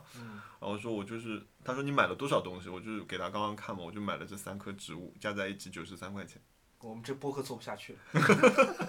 下期没东西可说。嗯，看看看看吧，看看什么时候能重燃物欲。然后我我不知道，就是就哦，你知道我昨天去呃以日本雅虎上面查了那个 Bill Evans 那套《铁盒全集》嗯，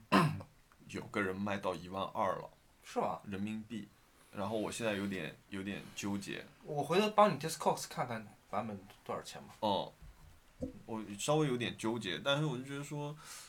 对，就上期里面我讲过这个原因，我当时就嗯说，如果我把这个一套十八张我一次买嗯齐之后，我就少了十七次的开心。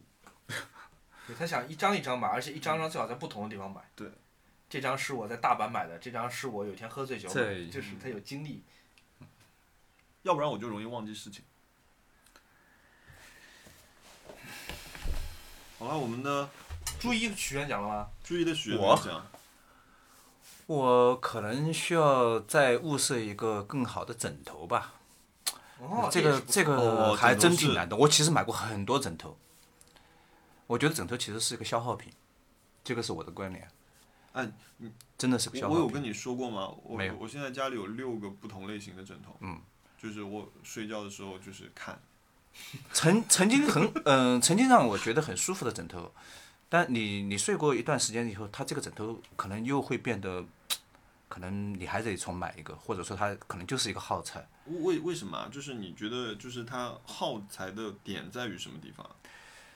一个是可能枕头会变形吧，嗯，嗯，第二个可能你的你的颈椎它不是一个铁板一块，它其实也是在变，所以说，所以说那个我我不知道，我我觉得现在可能有颈颈椎和这个肩膀的这种疼痛的人其实是很多的啊，因为所以所以我我开头我讲过，我为了缓解这个一一般别人建议你运动啊，就是那种可以挥臂的运动，比如说打羽毛球啊这你些，现在就可以打拳击。所以说我就拳击，我就哦在房间里挂了一个拳击带，这样的话我我可以因为因为拳击真的是很消耗。关于拳击，我有一个小白的问题啊，就是那个拳击带不是分两种嘛？嗯，就是一种是那种大的沙袋嘛，吧？对就是打的，然后还有那种小小的球是用来干嘛？小小的球它是那个是练速度球嘛？哦还是你是说就你小小的一个小小的那个那个那个是练速度的，那个是练速度的，因为它其实还是让你那个肌肉产生这种神经反射。你如哦果对它这个是对速度，我以我以为你说的还有一种大的球，一种沙袋它里面填充的东西其实是很有讲究的，另外一种它这个填充的其有更大的一个球，啊它里面哦其实装的都是水，这样子你打过去的时候，真的像有点打在人的这种回弹力啊，哦，这种感觉。但是我现在那个填充的东西，就是你打过去其实是有阻力。有些人在健身房里面，他可能打过那种空手的那种拳击，嗯他其实是很耗氧。但是你如果打在拳带上的话，它有个阻力的时候，非常累。而且我是觉得打一次的话，如果说你的肩颈是需经常需要锻炼，让让血液进去的话，嗯这样打的话，它其实是一个挺好的一个运动，啊，这样子，非非常好，非常好。嗯，继续许愿，嗯，枕头就嗯枕头，基本上就枕头。我真的想再找一个更完美的一个枕头，我已经买了好多枕头了。嗯，我有那种矫正的，然后有那种就是硅胶的，然后有填鸭绒的，就然后有两种填充度的，就是我我也蛮烦的。我有时候对晚上睡觉，比如说今天就是睡这个平的，就是不舒服，我就换个高的或者换个矫正的之类的。好有学问， 这个这个哦，这里面真的是我能很理解，但是我很不 我没有买过这么多东西，这么多枕头。 哎，最近就是有看过，就是我们很久没分享电影之类的。嗯，我还在看那个版本阴谋，我第一季还没看，我看的很慢。嗯我、哦，对我这周我看了宋飞的两个呃专场，一宋飞有一个新的专场，嗯，呃，嗯，我挺喜欢他那种很老派的那种脱口秀演员，嗯挺挺老派的。然后我看完他新的那个我很喜欢，然后有看了一个他四五年前的一个，呃，然后我还看了吉米欧阳的一个专场。你知道吉米欧阳是谁吗？你看过《硅谷》吗？哦，那个哦《硅谷》里面那个 Jin Yang 金央啊啊真的不错，啊我看到他一个专场，真这这、啊！他做 talk show 嘛，对他做的真的不错哦戴个眼镜的那个，对对对对对我知道那个人。后来成房东的那个，然后它里面就讲说他在外面很多人碰到他认出来说啊，你这个是你是 Silicon Valley 里面那个金样吗？说我没有想到你居然讲英文， 然后说 That's called acting motherfucker。反正我挺喜欢这个，它里面很多京剧，京剧评出，我看得非常的开心。哦，就这个人有点冷的，然后突然给你来一下，嗯，对的，我我挺喜欢那那种，他跟宋飞是完全不同的两种风格，嗯而且他因为身为一个亚裔嘛，所以他有很多亚裔的梗，玩笑是可以开的，就诸如此类，比如说，呃，什么亚洲小孩喜很容易被父母培养成什么弹小提琴、 当牙医、当神经科外科大夫什么，就诸如此类这种老梗，他玩了很多新花样出来，对我挺喜欢。哦，看一下，其他好像没什么看的新闻了，你有看什么？最近啊，最近看的其实看蛮多的，嗯、有一个我不知道这个节目讲合不合适，就是蛮震惊的，就是那个叫《活口的两人》，你们看过吗？没有，我都没听说过。没有《活口的两人》其实尺度非常大，有非常多的裸露性爱镜头。嗯，然后你们可以去去去豆瓣上搜一下，这是个片哪子两个字啊？火肯火口就是火山口，就是它其实是哦根据一个、一个小说改的，就是两个人反正讲这个女主人公她快要结婚了，然后她回来以后看到这个男的，他们两个又旧情复燃，嗯，然后旧情复燃以后，他们两个就啊反正就是就是这样又又纠缠到一起了，但其实呢，他们两个又是兄妹关系，他是有点不伦之恋的。嗯，但是呢，这个剧又虚虚拟到最后，就是说日本要发生自然自然灾害，在这个剧的最后，这个富士山火山就爆发了。嗯，就是嗯，这个剧我我回头可以发一个，我有个好朋友写的一个影评，我觉得他写的非常好啊。但这个剧，嗯，喜欢的人很喜欢，不喜欢的人觉得这个东西三观崩裂，看的让我看看吧。看的三观崩裂。火但我觉，得我还蛮喜欢这个的。但日本日本最近经常有这种关键是分三观的片子，关键是那个这个这个男主人公，呃这个这个某某种尺度上有点像那种动作片了，但、但是他这个这个男主人公是丙本佑，嗯，丙本佑是安藤樱的老公。哦，是他，哦知道吗哎我知道了，我知道了，安藤樱本来是要演这个片子的女主角，嗯但是因哦为她档期排不开，这个是个很严肃的片子，它不是一个，嗯，但是因为她档期排不开，所以说安排了另外一个女主角来跟她老公对戏。哦嗯，哇，我在想，她真的是舍得让她老公去拍这样一个片。你们只有看了，你们知道这个尺度有多大。但她其实不是说那种随随便便找一个那种演员，她都是有命有姓，就是你说的我感兴趣啊了，你今天给我种了好几个草。是吧？先那个买好枕头，然后再买好 soundbar，然 后好好嗯看这个火的两人。啊，这个这个这个剧有点点意思。他我觉得人在这种很极端的情况下的这种自然迸发啊，是一个呃，可能你们每个每个人在不同的心境下去看这个电影，他感受是有点不太一样。但这个这个片子最好就是自己看，或不不适合有儿童或者说什么在场。明白了嗯， OK， ，OK，谢谢推荐。好，我最近看了那个呃《JoJo Rabbit》，哦，我看了，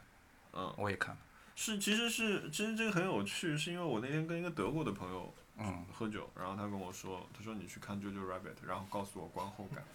你看那篇了我吗？看了，这就是为什么我那只猫会叫九九 嘛，因为嗯我是这样看完九九 rabbit 看到半夜四点，然后去 把它砸玻璃救出来的嘛，好吧，所以它叫九九。所以我觉得其实这个这个可以聊，因为我觉得嗯我很惊讶于一个德国人他问我这个问题，嗯就是因为这个片子我可以大概讲一下，这个片子其实是讲一个一个小孩儿，他其实在二战期二战间，期间对他一个德国小孩，对，然后他臆想了，就是他跟那个阿道夫希特勒是很好的朋友，然后就他是他一直的有一个幻想中的朋友是希特勒，对，然嗯哦后他而又且是进入他的很敬支畏持纳粹德国在对二战对中的所作所为。对他妈妈是叫他自己叫他是一个小纳粹，嗯，对然后但是呢，他的妈妈斯嘉丽·约翰逊演的，非常、非常非常性感的一个女对女生，就是我说的性感，就是说她是会那种突然就跳起嗯舞来，然后包括她的一些言行举止，然后是一个反对党的，是一个对是一个地下什么革地下命组织军嘛的一对个这样支持革命军的这样一个人，然后呃。他们家里同时还藏着一个他妈妈收回来的犹太人，对，犹对吧太女孩一，个女孩儿，对，这这样，然后整其实讲的是这个小孩儿的一个转变，但是其实、呃我不知道你当时看完之后直观的感觉是什么，就你全部看完之后是什么感觉？嗯，我觉得它有点像刚毕业的电影系的学生拍的电影，就是就它很生动，它里面有很多很妙的桥段，有些嗯很、很棒的一些嗯、呃摄镜头的设计，嗯，嗯、但我没记得我给它打特别大特别导演高的就分，大概七点五。希特勒是导演演的，我知道，嗯，嗯，然后我还在 YouTube 看了导演的一个采访，我什么之类的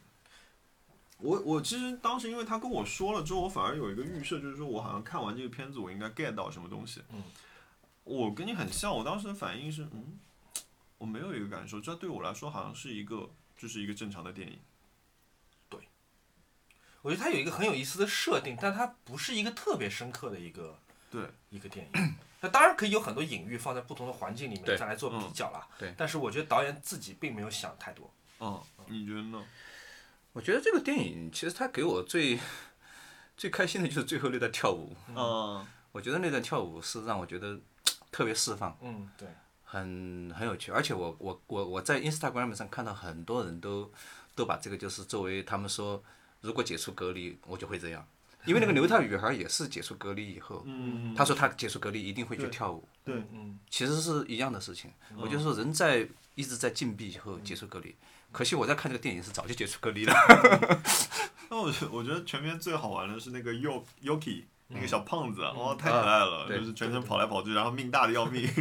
怎么都死不了 嗯那。我觉得里面两个演员都很好，一个 Sam Rockwell，这个我一直很喜欢的，啊还有 Scarlett Johansson。太嗯嗯棒了，我觉得 Scarlett Johansson 真的少演一些《复仇者联盟》这种片子，哦，就真的，多演一些像《Marriage Story》和《JoJo》这样的嗯，电影，我觉得真的太棒了。嗯，但但后来我就是因为我觉得说他要我看完，其实我需要给他有个反馈嘛，嗯所以呢，我就去看了一下豆瓣的影评，嗯就是很多去聊到了，就是以这样一个小孩的这样一个视角去看，就是希特勒也好，去讲那个也好，我觉得有点，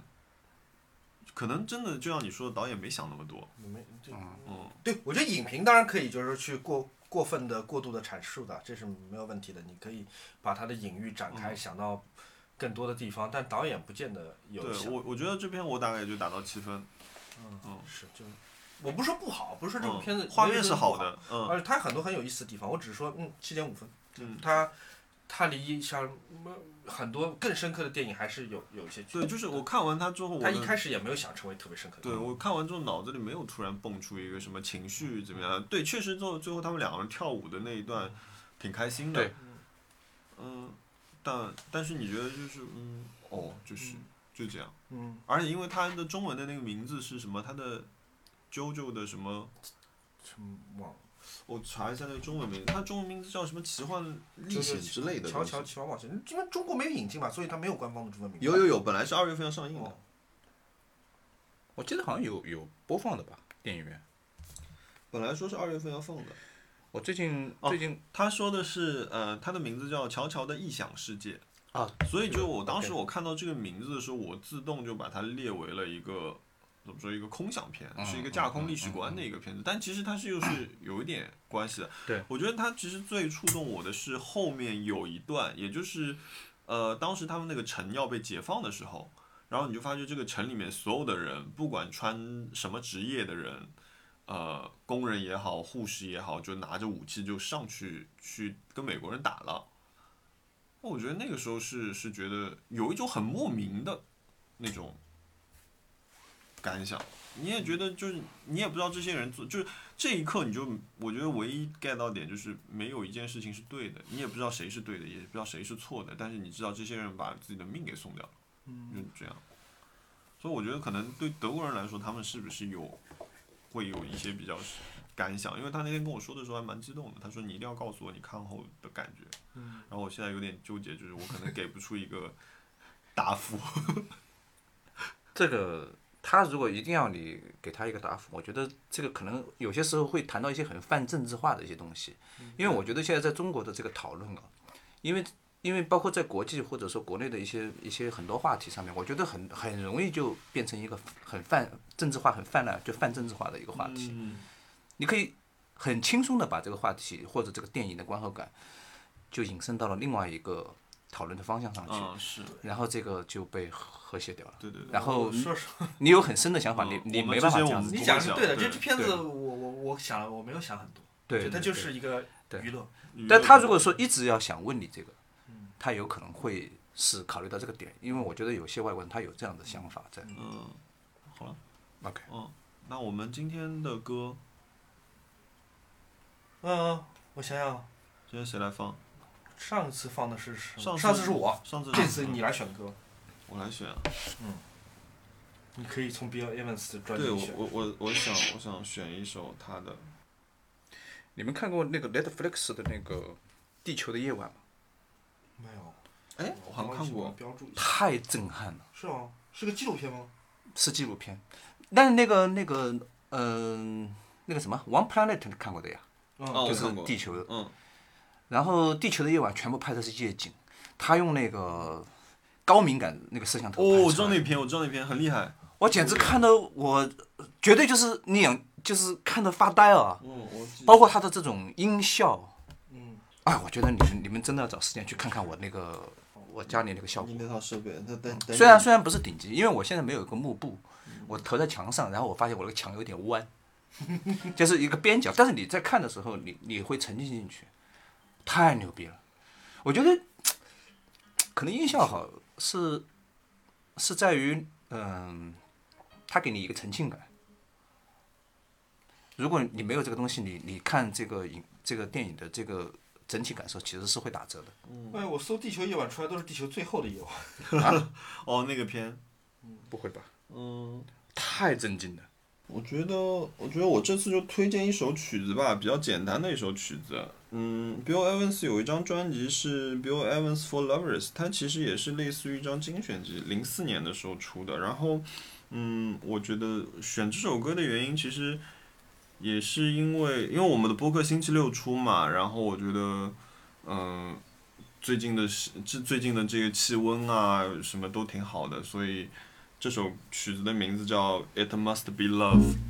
好，谢谢大家嗯谢。谢大家，谢谢，再见。拜拜。